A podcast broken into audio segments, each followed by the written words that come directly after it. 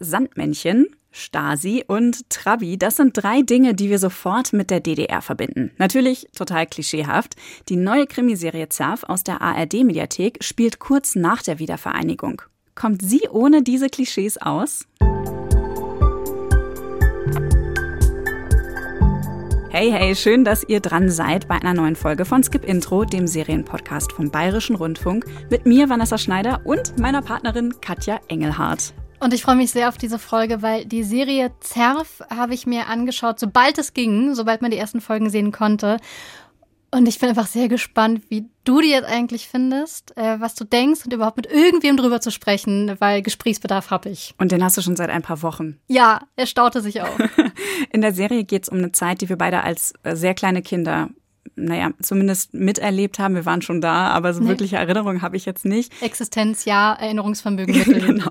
Es geht um die Nachwendezeit im Osten von Deutschland. Ich komme jetzt von der Nordsee, ich bin im Westen aufgewachsen. Katja, du kommst aus Ostberlin. Hat das jetzt was damit zu tun, dass du sofort hellhörig geworden bist, als du von Zerf gelesen hast? Weil für mich waren das nur so mhm. kryptische Buchstaben. Es hat mir wirklich gar nichts gesagt und ich konnte nichts damit anfangen. Nee, es hatte gar nichts damit zu tun, weil äh, es war auch für mich kryptisch. Also ZERV, Z-E-R-V, diese Buchstaben sind ganz groß geschrieben. Für mich hat sich das gelesen wie, keine Ahnung, irgendein schwedisches Elektroprojekt, was cool googlebar einen Namen haben möchte. Ich kannte nichts von ZERV. Aber wenn man von Serien liest und diese Ankündigungen liest, kriegt man immer noch so ein, zwei Zeilen dazu. Und da war sofort klar, dass es eben diese Zeit kurz nach der Wende ist und dass eine ostdeutsche, eine Ostberliner Ermittlerin im Mittelpunkt steht und da ein Kollege aus Bremen dazukommen wird. Und da war ich dann schon drauf gespannt. Wie der Setdesigner die richtige Kulisse für dieses Nachwende Deutschland kreiert hat und warum wir in Serien und Filmen so selten einen guten Eindruck vom Leben im Osten und von der DDR bekommen, darüber sprechen wir gleich. Vorher stellst du, Katja, die Serie ganz kurz vor. Berlin 1991.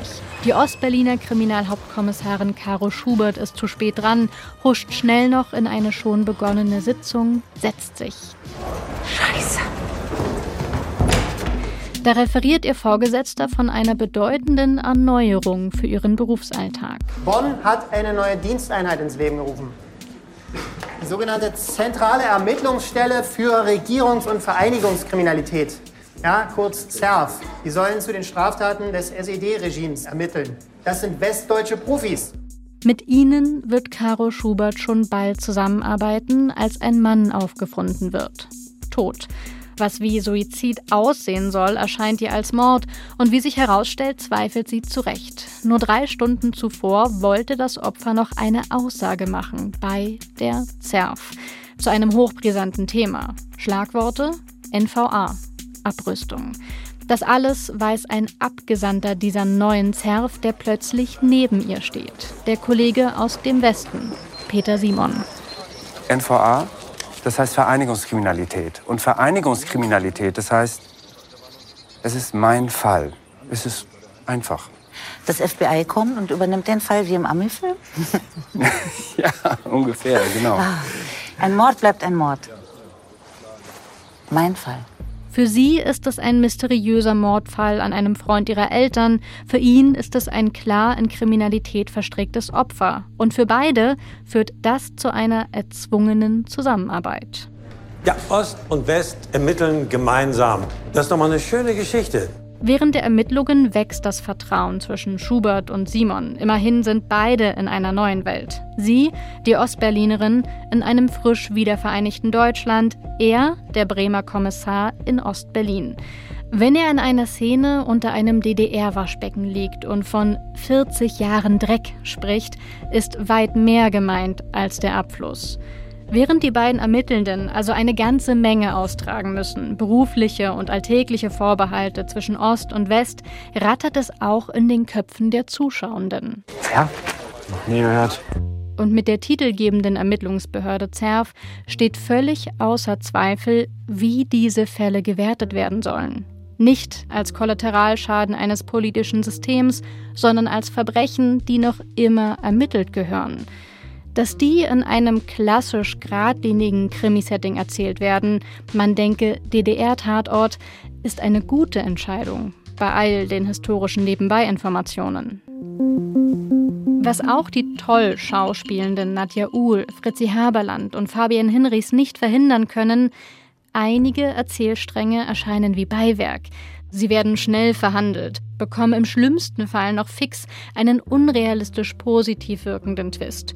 Wie der Nebenstrang, in dem es um einen Jugendwerkhof geht. Diese Erziehungsheime der DDR werden auch Kindergefängnis genannt. Um von solchen echten Verbrechen zu erzählen, bräuchte es eigentlich eine eigene Staffel. Und vielleicht bekommt die Serie Zerf ja den Platz und kann noch mehr Geschichte der DDR erzählen und sie genauso unterhaltsam an den familiären Abendbrottisch bringen wie die der Behörde Zerf. Aufklärung soll diese Serie ganz eindeutig leisten. Gut wäre das. Wir wissen viel zu wenig über einen nachhaltig prägenden Teil deutscher Geschichte. Also ja, ich habe es ja vorhin schon gesagt, ich hatte vorher keine Ahnung von der ZERF. Ich habe dieses Wort noch nie gehört, noch nie gelesen. Und ich dachte, okay, das liegt an meinem Alter. Ich bin 86 geboren, ich war ein Kleinkind, als die Mauer gefallen ist. Aber man hat ja manchmal so Pressegespräche zu Serien, wo man geladen ist und so Interviewfragen stellen darf. Und ich habe dann sehr erleichtert bemerkt, von der ZERF wissen wirklich nicht allzu viele. Also alle haben immer wieder rausgestellt, ach, Krass, das, das wusste ich gar nicht. Ja, genau. Das war vielen nicht klar, da habe ich mich dann weniger altersblöd gefühlt. Ich bin ja ehrlich gesagt total überrascht davon, dass die Serie dir so gut gefällt. Wieso? Also ich finde erstmal die Serie finde ich super gut gemacht, mhm. ne, handwerklich. Die wurde ja von Wiedemann und Berg produziert. Die haben auch Dark gemacht, also es ist eine Produktionsfirma. Die haben die Ibiza-Affäre, der Pass, vier Blocks, also wirklich so Hochglanz-Serien, äh, die in den letzten Jahren quasi das deutsche Seriengeschäft wirklich revolutioniert haben. Und wie diese Serien hat auch Zerf ja eine fantastische Ausstattung. Es sieht mhm. so gut aus, tolle Kostüme, richtig guter Cast. Also das versetzt mich wirklich voll zurück in die Zeit, zumindest von dem, wie es aussieht. Aber? Aber. Okay. Für mich ist das nach den ersten beiden Folgen trotzdem nur ein Krimi. Ne, mit Wendegeschichte mhm. so als Hintergrundsetting und ich würde das jetzt als Krimiserie nicht weiter gucken. Ja, ich, ich glaube, das kann ich sogar verstehen. Es ist auch so ein Fall, und ich persönlich finde aber, Serien tun es im besten Fall, dass man irgendwie emotional so involviert ist, dass man das manchmal nicht ganz trennen kann. Wenn ich ehrlich bin, habe ich das gar nicht nur als Krimi gesehen und wollte zum einen wirklich weiterschauen, weil ich Nadja Uhl und Fabian Hinrichs so toll finde. Mhm. Die haben ja auch einen ganz bestimmten Humor, die beiden untereinander. Und Fabian Hinrichs ist da auch so ein sehr penibler, zugeknöpfter Typ Mensch, ähm, der dann eher so trockene Beleidigungen mal vom Stapel lässt oder Dinge, die er ganz sachlich meint. Und man denkt sich, okay. Harter Diss? Genau. Unfassbare Beleidigung. Für ihn aber ein reiner Fakt. Und Nadja Uhl ist so so eine ganz warme, freundliche, herzliche Frau. Es hat mir so gut gefallen. Ja. Mausi. Was sagt sie? Meine Sonne. Da ist mir das Herz aufgegangen, wenn sie es gesagt hat. Ja, die ist so nicht auf den Mund gefallen und auch selbstbewusst. Mhm. Also die ist ja, die lässt sich nicht einschüchtern und eher das Gefühl, ich verteidige jetzt mal ein bisschen meine Profession. Ich kann ja hier auch was. Äh, den beiden habe ich total gerne zugeschaut und das gibt auch in den Folgen auch immer noch bei Folge 3, 4, wo man nicht so viel etablieren muss, gibt es immer noch so ein paar Klischeewitze. Fand ich aber ehrlich gesagt voll okay. Ich wollte die Serie aber unbedingt weiterschauen wegen dem DDR-Bezug. Also zum einen, ich weiß nicht, wie das bei dir war, bei mir in der Schullaufbahn hat die DDR keine große Rolle gespielt und man merkt ja schnell, dass jetzt irgendwas auf einen zukommt, was man aus dem Schulunterricht nicht kennt. Kapitel und Ansätze, von denen ich vorher noch nie gehört habe. Mhm. Und ich habe ein bisschen auch auf die Serie die Aufgabe übertragen, mich ein bisschen zu unterrichten. Mhm. Und deswegen musste ich die wirklich, wirklich weiterschauen. Ich habe gedacht, da, da kommen doch jetzt noch Dinge. Also mich hat wirklich am meisten interessiert diese ganzen Hintergrundgeschichten, die du als Beiwerk bezeichnet hast. Da war ich so, ah, das ist spannend. Das gab es auch. Aha, okay, cool, voll interessant. Da hätte ich gerne mehr Fokus drauf gehabt. Also ja. diese, ähm, ne, das, was miterzählt wurde, mit diesem Kindergefängnis, mit dem, wie hieß das, Jugend? Das sind Jugendwerkhöfe. Jugendwerkhöfe, das hätte ich gerne länger gesehen und auch mehr im Detail. Da sind noch mehr solche Sachen angedeutet. Auch diese Reinigungsfirma und die ganzen Geschichten, die da bei den Leuten drin stecken, die mhm. alle einfach keine Jobs mehr hatten nach der Wende und diese ganzen kleinen Realitäten, die hätten mich so viel mehr interessiert als diese persönlichen Verstrickungen von der Polizistin Caro und ihrer Familie. Ich bin absolut deiner Meinung, vor allem weil Ich finde es manchmal ganz toll, dass die Serie Dinge sehr nebenbei erzählt. Auch diese Schicksale der einzelnen Menschen in dieser Firma, das ist ja auch so ein Moment, die sitzen alle an einem Tisch, die essen jetzt Mittag mhm. und so ein bisschen lapidar, so ein bisschen verteidigend, so ein bisschen, schaut mal, das ist auch eine Realität, erklärt einer der Hauptverdächtigen, dem Peter Simon, der da gerade ermittelt, so, ja, wir sitzen hier. Der ist kein Lehrer mehr, sie da drüben hat keinen Job mehr und geht alle mal ganz knapp durch und dadurch hat man ja automatisch so ein naja, ich sag mal, ein trauriges Kaleidoskop von Menschen, die auf einmal kein Leben mehr hatten, auf jeden Fall keine Karriere. Wobei ich dazu auch in Klammern sagen möchte, dass das ja auch wiederum politische Verstrickungen haben kann. Also ich möchte damit nicht sagen, dass alle Menschen nur Opfer sind in dem Fall. Aber der Blick wird ein bisschen klarer und vielleicht auch ein bisschen geschärfter. Ich muss aber auch sagen, ähm, ich bin da auch viel emotionaler bei dem ganzen Thema dieser Serie DDR und Wende seit vielleicht auch erst ein paar Monaten, weil ich vor einer Weile mal meine Geburtsurkunde gesehen habe. Mhm. Das ja vorhin schon gesagt, ich bin aus Ostberlin. Das heißt, also meine Familie kommt aus der DDR. Und ich selber habe zum Beispiel irgendwann mal festgestellt auch, dass ich in meiner Kindheit sowjetische Kinderbücher gelesen habe. Nicht auf Russisch, übersetzt auf Deutsch. Aber ähm, ich habe so Stück für Stück irgendwann gemerkt, wie, wie sehr einen das doch prägt, auch wenn es Berlin ist. Und auf meiner Geburtsurkunde, die ich dann vor, ich glaube, einem Jahr mal in meiner Hand hatte, steht halt auch noch DDR drauf. Das ist, da sind DDR-Symbole drauf. Und irgendwie hat das zum ersten Mal so Klick gemacht. Ich habe mich vorher nicht viel für DDR-Bezug in der Popkultur und Serienfilm interessiert. Und irgendwas hat es jetzt aber mit mir gemacht, dass ich irgendwie nochmal gepeilt habe, ja, es ist schon sehr lange her. Und jedes Jahr zum 3. Oktober ist das ja wieder Thema. Völlig zu Recht. Aber irgendwie macht das was mit mir und ich stelle auch meiner Familie viel mehr Fragen, wie eigentlich meine Eltern als junge Menschen gelebt haben. Deswegen ist mir das irgendwie sehr emotional, weil es ja doch irgendwas mit einem zu tun hat. Und bei dir hätte ich aber fast gedacht, dass du vielleicht nicht total touched bist die ganze Zeit, wie Dieter Bohlen sagen würde.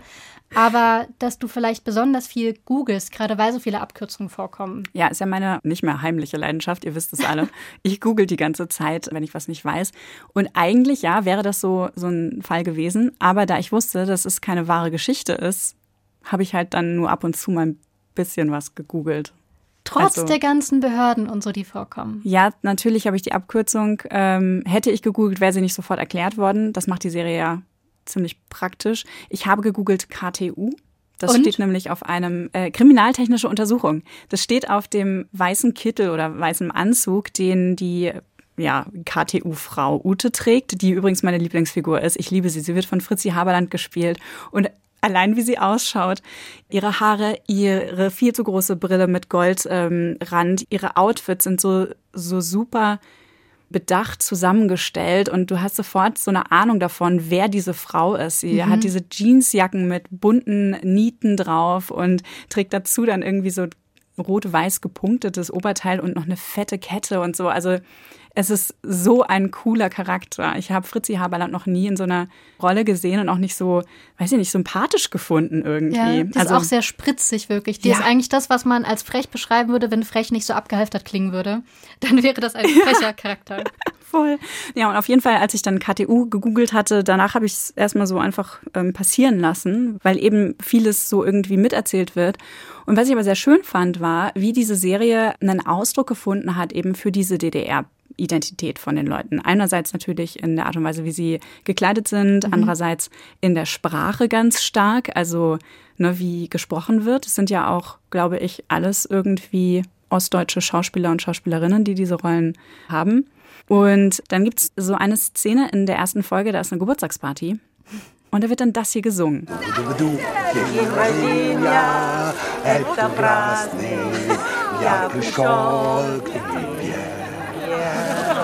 Alles Gute Erst dachte ich so, hä? Mhm. Was ist für eine Sprache? Ah, Russisch. Warum singen die auf Russisch? Aber klar, die DDR ist aus der sowjetischen Besatzungszone entstanden und da singt man dann wahrscheinlich nicht Happy Birthday auf Englisch zum Geburtstag. Bei der Stelle muss ich sagen, obwohl ich ja erwartet habe, dass die Serie mich so ein bisschen unterrichten könnte, habe ich da danach tatsächlich meine Mama mal gefragt, ob das denn so realistisch ist. Und meine Mutti meinte aber dann doch schon. Also kann schon mal vorkommen, es findet sie jetzt gar nicht so super abwegig. Und das fand ich schon mal total interessant, weil ich das komplett angezweifelt hatte.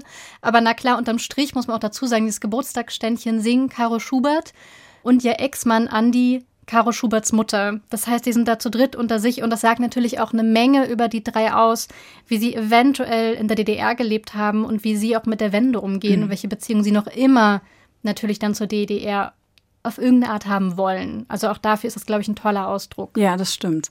Ich habe mich auf jeden Fall auch visuell sehr, sehr schnell so im Osten wiedergefunden, weil es auch alles ein bisschen anders aussah als jetzt auf den Fotos aus meiner Kindheit im Westen. Andere Möbel, andere Autos oft. Katja, du hast ja mit dem Setdesigner Knut Löwe gesprochen. Mhm. Wie hat der das jetzt hingekriegt, dass er die DDR sozusagen wieder zum Leben erweckt hat oder die Reste der DDR, die überlebt haben? Was waren da so die größten Herausforderungen? Also, wenn ich an das Gespräch mit Knut denke, Herausforderung eher nicht. Also, bei ihm klang eigentlich, als wäre gar nichts eine Herausforderung. Äh, ich meine, er hat auch schon den Deutschen Fernsehpreis für Ausstattung gewonnen. Ich hatte eher den Eindruck, dass es für ihn nur so spannende Rätsel gibt, die er irgendwie lösen muss, wenn er so Ausstattungen für Serien und Filme macht. Aber es gibt dann doch was, was bei Zerf für ihn besonders war. Jetzt konkret in Bezug auf Zerf ging es darum, die Zeit direkt nach der Wende in Berlin und mitnichten auch in Deutschland darzustellen. Die erste Lage war das, was ist die alte DDR und die zweite Lage, die dann darüber kam, war, was ist jetzt nach der Wende zu den DDR-Sachen dazugekommen. Das heißt, das sind Dinge, die wir vor allen Dingen über die Technik erzählt haben. Die haben andere Fernseher, die haben andere Telefone, die haben andere Radios, die haben modernere Lampen, aber teilweise sind sie eben auch noch die alten Lampen. Das war für mich im Gespräch ein echtes Aha-Erlebnis. Was er sagt, ist so logisch. DDR und Nicht-DDR. Mhm.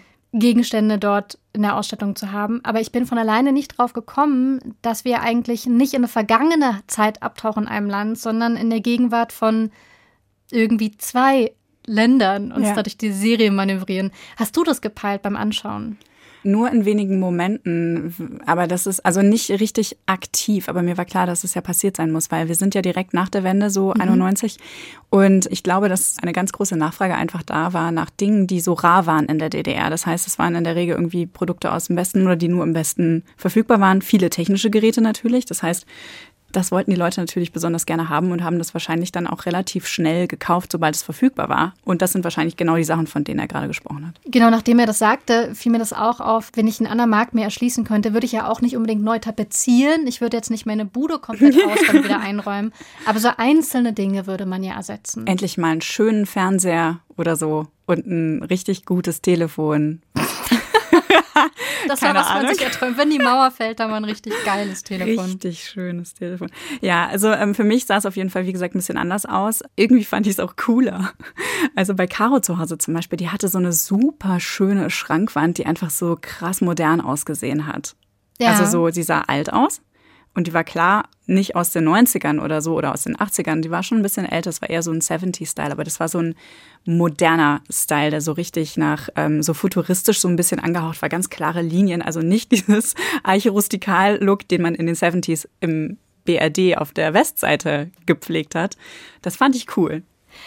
Ich fand total skurril, als ich drüber nachgedacht habe über die Ausstattung, dass mir so viel dann gar nicht auffällt. Also mir fällt gar nicht so direkt auf, woher sind die Sachen mir fiel nur angenehm auf, dass mir nichts auffiel. Also, dass nicht im Hintergrund irgendwo ein Sandmädchen platziert war, dass ich nicht ganz nonchalant irgendwie in der Garderobe gesehen habe, da, da hängt eine NVA-Jacke oder sowas. Also, dass mir nichts so offensichtlich war, das fand ich toll. Und es gibt eben vieles, was vielleicht eher so mitschwingt. Was die Zuschauer sehr gut lesen können, ist Mode, Autos und Technik. Und das sind natürlich Dinge, die uns besonders helfen. Also dieses Haus, in dem wir die Polizeistation, das Polizeipräsidium erzählt haben, das ist ein Haus aus den 30er Jahren. Es gibt in den 30er Jahren viel Architektur, die es so in der Formensprache heute auch noch gibt. Wenn da ein modernes Auto davor steht, würde niemand daran denken, warum sind die denn in, so, in, in einem Gebäude aus den 30er Jahren? Also so funktioniert der Zuschauer nicht. Wenn ich davor aber einen Oldtimer stelle, dann passiert vielleicht eine Regung beim Zuschauer. Ach ja, stimmt, so sah das damals aus. Ja, stimmt, da sind ja noch die alten Türklinken oder das sind ja noch alte Lichtschalter. Dann fängt man an, Dinge wiederzuerkennen. Auf Englisch sagt man go for the most obvious. Auf Deutsch übersetzt hat Knut danach auch noch gesagt, wäre es vielleicht sowas wie einen rosa Elefanten in den Raum stellen. Also es muss irgendwas ganz offensichtlich werden, damit wir nicht lange rumdenken beim Zuschauen, sondern sofort wissen, hier sind wir, zu dieser Zeit sind wir, abends, morgens, welches Jahr ungefähr, vielleicht ein Jahrzehnt, damit bei uns ganz schnell alles passiert, damit dann die eigentliche Geschichte erzählt werden mhm. kann. Und ich habe auch gefragt, was für ihn ein Surf so ein rosa Elefant war. Es gibt diese Szene, wo der Fabian Hinrichs unterm Waschbecken liegt und es ist verstopft und es ist ein DDR-Waschbecken und das hat DDR-Armaturen. Die sehen einfach anders aus, als sie in Westdeutschland ausgesehen haben. Sowas fällt einem dann womöglich auf. Der größte rosa Elefant ist der braune Wartburg von der Nadja Ull, mit dem die immer durch die Gegend fährt. Ich hätte ja jetzt erstmal an ihre Haarfrisur gedacht. Ehrlich gesagt, als rosa Elefant. Das verortet mich sofort. Wenn ich Haarfrisuren sehe, die so nach Ende 80er, Anfang 90er aussieht, ja. zum Beispiel. Ne? Das ist äh, für mich so ein ganz klares Zeichen. Auch die Anzüge, die die Männer tragen. Die Nadja Uhl, also die äh, Caro Schubert hat so halblange blonde, so tupiert dauerwellige Haare. Mhm so ein bisschen.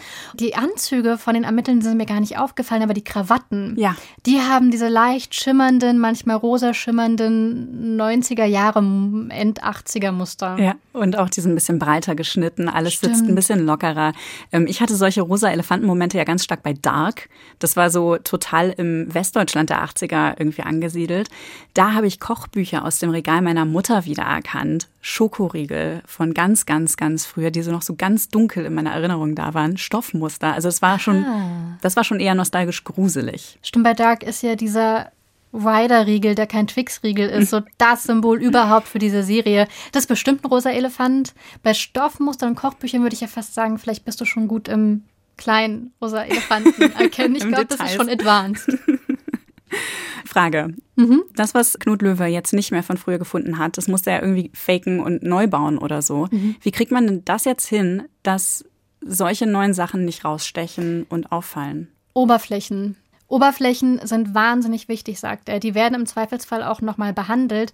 Gerade am Anfang der Serie, wo die Zerf ja gerade erst ihre Büros aufsucht, wo man Schilder anbringt, Telefone verlegt, Papier überhaupt in die Büros reinträgt, wo die in dieses Bürogebäude einziehen, da wurde ganz, ganz viel an den Oberflächen gearbeitet. Die haben ja nicht alles neu gemacht, die sind ja in vorhandene Büros eingezogen und es wird ja auch in der Geschichte und im Text thematisiert, dass da nichts funktioniert hat am Anfang. Das heißt, wir haben die Sachen in den Farben gestrichen, die wir haben wollten und dann muss es patiniert werden, sodass es aussieht, dass da 15 Jahre lang nicht frisch gestrichen worden ist. Oh, auch eine Leistung. es hat auch funktioniert. Knut Löwe hat auch schon an vielen Filmen und Serien gearbeitet, die hier so historisch angelegt sind. Die Spiegelaffäre, die Welle, die Tannbach-Staffeln, wo es ja auch um eine Teilung geht. Und ich habe irgendwann im Gespräch so wirklich fangirlig gesagt, er müsste ja unglaublich viel über Geschichte wissen. Und dann hat er zumindest gesagt, ja, Geschichte ist schon so ein Steckenpferd von ihm. Ich glaube, das ist untertrieben. Ich glaube, Knut Löwe weiß wahnsinnig viel. Und er recherchiert wohl sehr, sehr viel, damit er weiß, wie war es denn tatsächlich? Wie sah es denn damals aus?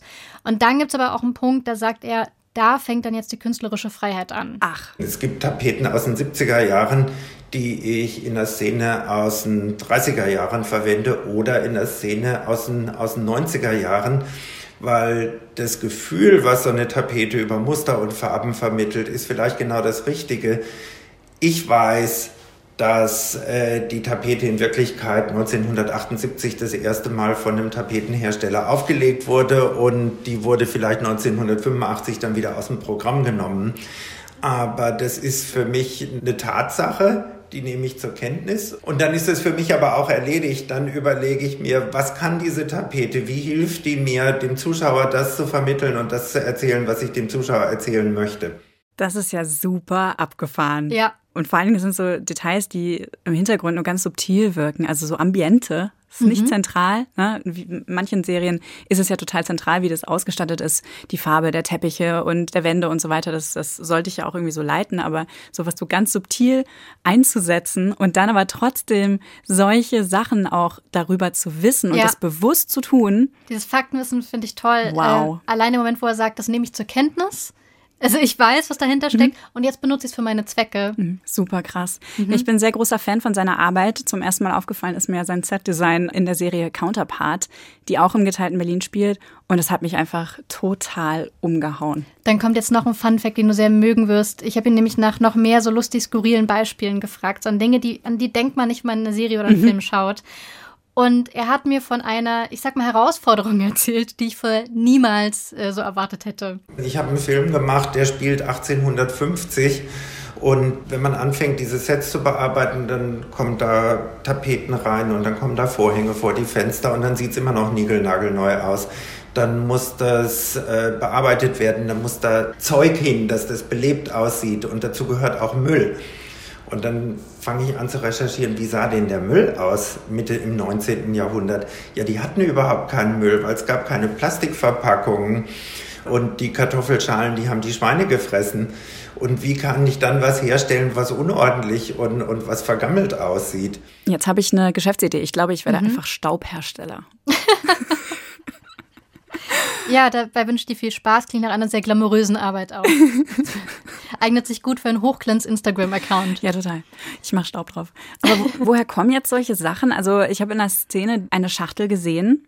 Hm, da packt Caro nämlich eine Kiste aus und da ist auch Weihnachtsschmuck drin. Äh, ja. Und ich habe sofort mit meinen Adleraugen diese Weihnachtsschachtel erkannt, weil ich die zu Hause habe mit Christbaumschmuck drin. Macht Knut Löwe das auch so? Hat er irgendwie so Assistenten oder Assistentinnen, die ständig die Kleinanzeigen nach so seltenen Stücken durchsuchen? Also ich sag mal, ich dachte vor dem Gespräch mit Knut Löwe, genau das ist die Frage, die ich jetzt ganz rechercheintensiv hier aufarbeite. Ein Geheimnis, was ich lüfte. Aber nein, es gibt einfach für alles einen Fundus. Es gibt zig hunderte Fundi, sagt er. Gibt's was in Prag, gibt's in Berlin und München und Köln. Es gibt einfach für alles einen Fundus so bums aus. Magie war dahin. Er hatte dann aber doch noch, was die Frage angeht, wo man die Dinge herbekommt, eine sehr nette Randnotiz. Wir haben früher vor 15 Jahren, als es noch, oder vor 20 Jahren, als es noch kein Internet gab, da gab es so dicke Bücher, äh, die hießen Wer liefert was. Wenn ich was ganz Bestimmtes gesucht habe, dann konnte ich da nachschauen. Bundesweit, es gibt in, äh, in Augsburg gibt es eine Firma, die stellt Stoffe aus Pferdehaaren her. Das habe ich da drin gefunden. Sehr spannend, sehr spezifisch. Wenn ich einkaufen gehe und Tomaten kaufen möchte, Paprika, dann weiß ich nicht mal, ob es gelbe oder grüne sind. Aber dann Augsburg gibt es Stoffe aus Pferdehaaren. ist ja Wahnsinn. Das ist ja sowas von spannend. Also ja. auch ein absoluter Traumberuf wäre das für mich gewesen. Wenn ich das mit 18 schon gewusst hätte, dann hätte ich mein Geschichtsstudium vielleicht nochmal irgendwie gewinnbringend einsetzen können in meinem Leben. So ein Serienpodcast ist ja auch was. Ich habe jetzt ja noch nicht so viele Serien gesehen, in denen die DDR-Perspektive so maßgeblich war. Also natürlich spielt bei Tannbach das eine große Rolle und mhm. auch bei Deutschland 83. Aber da geht's ja vor allem um die Realität im geteilten Deutschland vor der Wende und nicht darum, wie dann Leute nach dem Fall der Mauer so eine gemeinsame deutsche Identität finden müssen. Bei ZERF ist es jetzt ein zentrales Thema. Das fand ich ziemlich neu. Ich fand es auch sehr toll und ich fand es sehr spannend aufbereitet, gerade weil das ja auf so einem alltäglichen und beruflichen Level passieren muss bei ZERF. Ich muss sagen, weil mein eigenes emotionaleres Interesse an der DDR noch nicht so wahnsinnig äh, alt ist, habe ich ganz viele Serien immer nicht gesehen, weil ich dachte, die sind mir zu didaktisch. Äh, ich weiß gar nicht, was ich damit anfangen soll. Ich habe mich da sehr oft nicht rangewagt und kenne deswegen viel zu wenig an Filmen und Serien mit so einem DDR-Bezug. Ich habe deswegen mit Anne Rabe gesprochen. Anne Rabe ist Schriftstellerin, ist Autorin auch von Drehbüchern, zum Beispiel von der Serie Warten auf den Bus. Gibt es in der ARD-Mediathek. Einen Link dazu findet ihr natürlich in den Show Notes. Und der hat sich sowohl beruflich als auch privat sehr, sehr viel mit der DDR-Vergangenheit auseinandergesetzt. Die ist lustigerweise mein Jahrgang 86, aber ist schon viel, viel reflektierter, hat ganz viel recherchiert.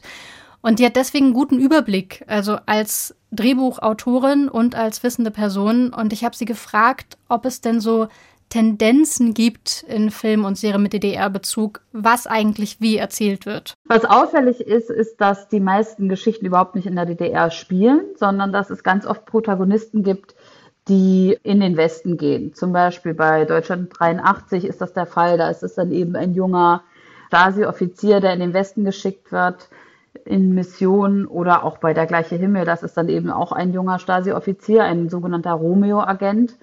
Und dadurch hat man die DDR gar nicht drin, beziehungsweise nur in einer Person, ein bisschen Korrespondenz, aber ähm, die Kulisse ist eigentlich Westdeutschland. Gerne auch Westberlin. Krass, so habe ich es noch gar nicht wahrgenommen aus der Warte mhm. sozusagen. Also eigentlich ist das ja dann alles irgendwie mit so einer Westbrille geschrieben, weil bei Serienschaffenden vielleicht selber auch noch so ein Vorurteil herrscht, irgendwie, dass es nicht spannend sein kann. Was soll da im Osten schon ne, passiert sein? Wie spannend kann das schon sein? Ja, könnte ich auch nur dünkeln, aber zugegebenermaßen immer, wenn man den Osten irgendwo sieht, das ist nicht die schönste Kulisse ganz oft. Ob das die Inszenierung ist, ob das das originalgetreu ist, will ich mich mal sehr, sehr enthalten. Aber ähm, ich glaube schon, dass dieses Vorurteil gibt. Und ich finde eigentlich vor allem skurril, dass ich will da nichts beschönigen, die DDR ist die DDR, aber da gab es ja auch Menschen mit einem Alltag. Also auch die hatten ja ein Leben, die hatten Familien und einen Beruf und die hatten auch Hobbys. Und genau deswegen, weil ich das so skurril finde und weil ich mit Anne Rabe schon drüber gesprochen hatte, die ja wie gesagt Drehbücher schreibt, also deswegen auch Geschichten erzählt, habe ich sie gefragt, ob sie da eigentlich irgendwo noch ganz großes Potenzial sieht, ob es was gibt, wo sie findet, das müsste in der Serie mit DDR-Bezug unbedingt noch verhandelt werden.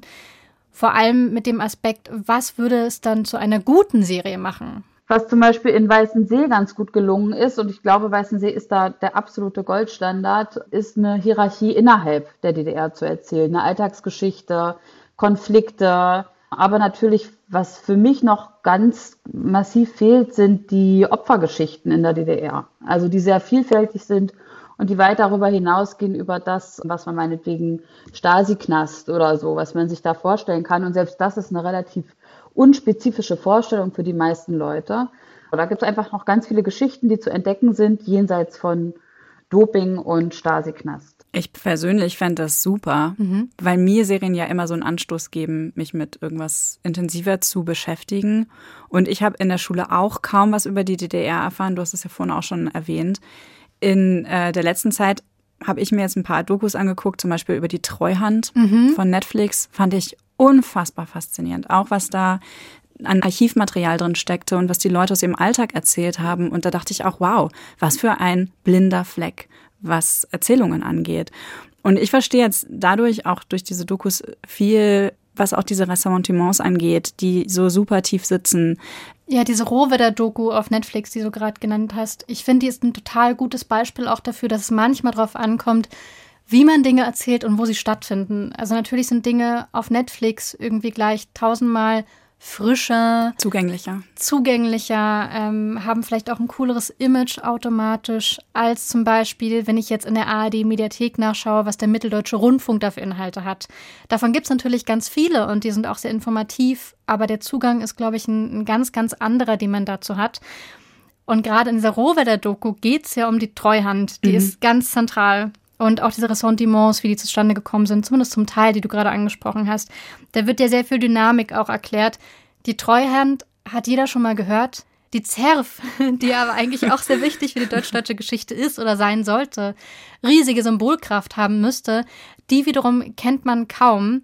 Und Anne Rabe hätte übrigens auch noch Ideen, was man noch alles erzählen könnte. Einfach diese Gesellschaftsstrukturen, die ganz massive Folgen haben, zum Beispiel auch nach der Wende wenn man jetzt zum Beispiel nicht studieren durfte oder kein Abitur machen durfte, was das zum Beispiel für Folgen hat nach der Wende. Also dass diejenigen, die sich zum Beispiel gegen das System gewendet haben, dass die sowohl in dieser DDR-Diktatur als auch später Nachteile hatten, weil sie zum Beispiel keine erfolgreiche Berufsbiografie haben. Es geht im Grunde so um diese Weichenstellungen von Biografien, die da ja irgendwo mal in der DDR stattgefunden haben und sich eben bis aufs Heute auswirken. Ja, sowas würde ich mir auch wünschen, weil das würde mhm. mir viel mehr erklären. Und gerade durch Geschichten lernt man ja einfach sehr viel. Also das sagen wir hier in diesem Podcast auch immer wieder.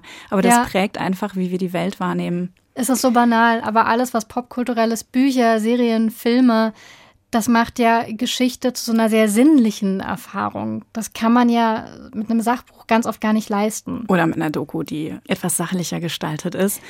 Was mich jetzt noch brennend interessieren würde, ist, wie du das siehst. Hast du mal drüber nachgedacht, warum das so ist, dass diese ganzen Geschichten, von denen Anne Rabe jetzt so erzählt hat, dass es die noch nicht gibt? Sind die zu banal? Was ist das? Nee, ich habe gar keine Ahnung. Ich habe vor allem, bevor ich mit Anne Rabe gesprochen habe, habe ich mich ganz oft gewundert, weil mehr Drama geht ja eigentlich gar nicht. Also so viele Länder, die überhaupt geteilt waren und wieder vereinigt worden sind, gibt es auf der gesamten Welt nicht. Also das ist so, so ein Unikat. Das ist ja eigentlich so ein erzählerischer Unique Selling Point, würde man sagen. Und einer, der halt auch in vielen Serien künstlich hergestellt wird, ja. muss man auch mal erzählen. Ne? Also ich meine, wie viele Serien stellen sich so einen Staat vor? Oder auch die Realität darin. Ob es jetzt Handmaid's Tale ist, Counterpart oder Under the Dome. Ganz blöd, aber mhm. ne, auch aber es war Realität und genau. noch nicht allzu lange her hier in Deutschland und es hat Folgen gehabt und diese Folgen werden nicht miterzählt. Ich finde das echt faszinierend. Ja, weil es davon auch so viel gibt. Also klar, getrennte Familien, Familien, die irgendwann wieder zusammenfinden müssen. Also die DDR in sich vereinigt so viele Themen. Also auch allein wenn jemand flüchten wollte, dass dann teilweise die Kinder den Eltern weggenommen worden sind, die Adoptiveltern gegeben worden sind. Was er Zerf tatsächlich miterzählt. Ist eine Nebenerzählung, genau, die ich in dem Fall auch wirklich gelungen fand. Also es gibt ja eigentlich Drama en masse in der, in der Kurzform davon. Und deswegen habe ich Anne Rabe auch gefragt, woran liegt es, dass nicht so viele Dramen erzählt werden, auch nicht diese ganzen Nachwendedramen, diese Wie hat uns das alles geprägt Dramen, die sie ja so gerne hätte. Und Anne Rabe hat dann was gesagt, das ist super simpel und hat mich trotzdem total berührt. Also es fehlt einfach an Wissen, an allgemeinem Wissen, was in der gesamten Gesellschaft fehlt über dieses Land. Es fehlt an einem gemeinsamen Geschichtsbewusstsein. Das ist auch eine Folge von der Diktatur, weil es ja in der Diktatur keinen Austausch gibt, zum Beispiel über gesellschaftliche Ereignisse. Jetzt nicht so wie bei uns, dass es meinetwegen die Zeit gibt, den Spiegel und die Süddeutsche und die Frankfurter Allgemeine Zeitung und alle berichten sehr vielstimmig über ein Ereignis, sodass man daraus ein gesamtgesellschaftliches Ereignis oder einen Konsens da irgendwie finden kann. Das gibt es ja in der Diktatur nicht. Und ähm, es gibt wenig allgemeines Wissen. Also jeder kennt Willy Brandt oder Helmut Kohl. Aber man würde jetzt ganz schwer schon eine Karikatur von einem Mielke oder von einem Schalk-Golokowski oder so erkennen. Nur der Vollständigkeit halber, Erich Mielke, den sie gerade erwähnt hat, der war Minister für Staatssicherheit äh, bis 1989. Und Schalk Golokowski, den sie gerade erwähnt hat, der hat die kommerzielle Koordinierung geleitet. Und von der haben wir auch vorhin schon gehört, als Coco kommt auch in der Serie Zer vor. Und ich glaube, Anna Rabe hat ja auch recht. Also wer würde die beiden erkennen bei einer Serie, wo Willy Brandt mal kurz durchs Bild läuft oder auf einem Poster zu sehen ist, weißt du sofort, ah ja, mhm. klar, hier bin ich und zu dieser Zeit bin ich. In der DDR ist das vielleicht, so mit DDR-Figuren ist das vielleicht echt schwieriger. Da muss ich einhaken. Ich finde trotzdem, dass man es machen sollte, auch wenn es schwierig ist. Ich würde die Person nicht erkennen und Leute, die jünger sind als wir beide, wahrscheinlich auch nicht. Und Leute, mhm. die älter sind und aus Westdeutschland kommen, möglicherweise auch nicht. Aber trotzdem finde ich, sollte man das aus einem sehr wichtigen Grund machen, und zwar der, dass sich Leute, die damit aufgewachsen sind und die das erkennen können, ernst genommen fühlen dadurch, die darin eben ein Stück von sich selbst erkennen können.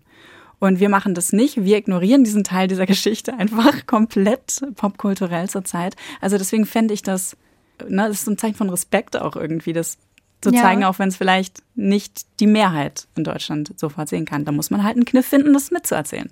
Ich finde auch, das hat so einen Aspekt von Anerkennung und über Anerkennung sprechen wir gesellschaftspolitisch gerade sehr, sehr viel. Auch über Gruppen von Menschen, über die Frage, wer ist eigentlich Teil wovon und ich finde schon, dass das was ist, wo man auch behutsam mit rangehen muss. Die Frage, welche Anerkennung ist eigentlich eine gute und welche ist es nicht.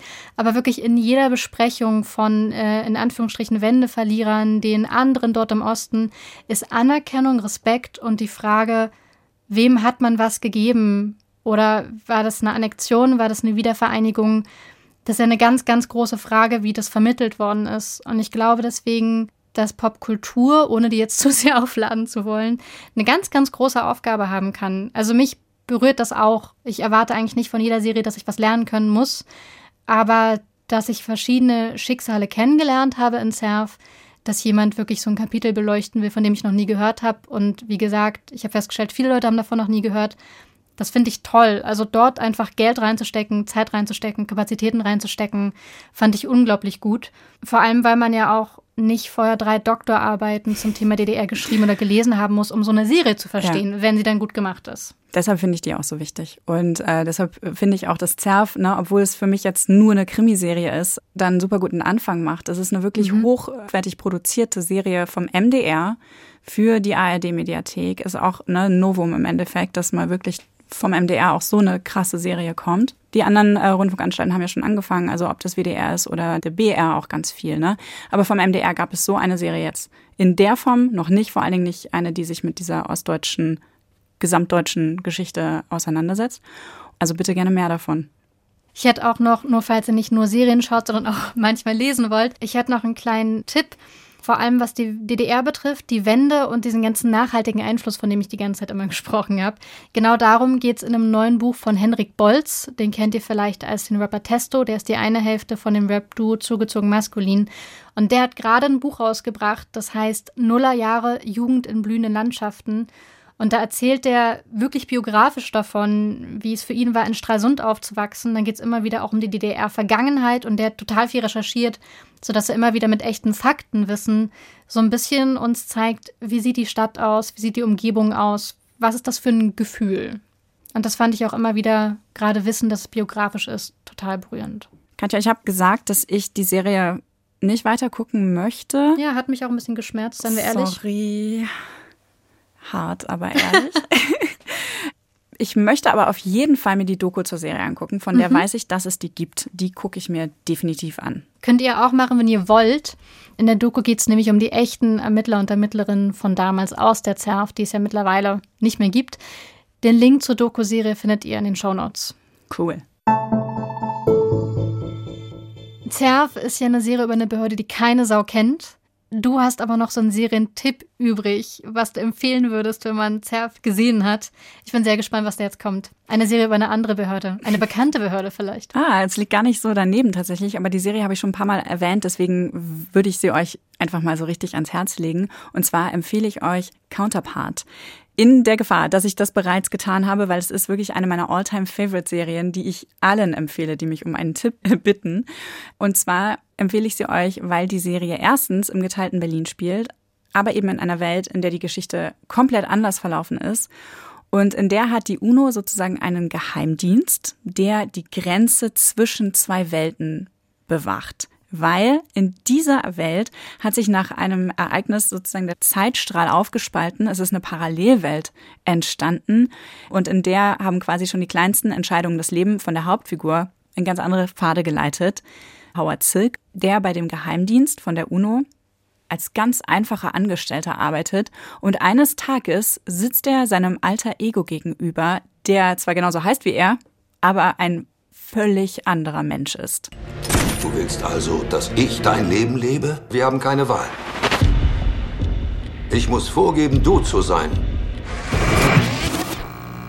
So, und jetzt komme ich zum zweiten Grund, warum man diese Serie unbedingt angucken sollte in Verbindung zu Zerf. Die Serie sieht nämlich ultra stylisch aus. Kein Zufall.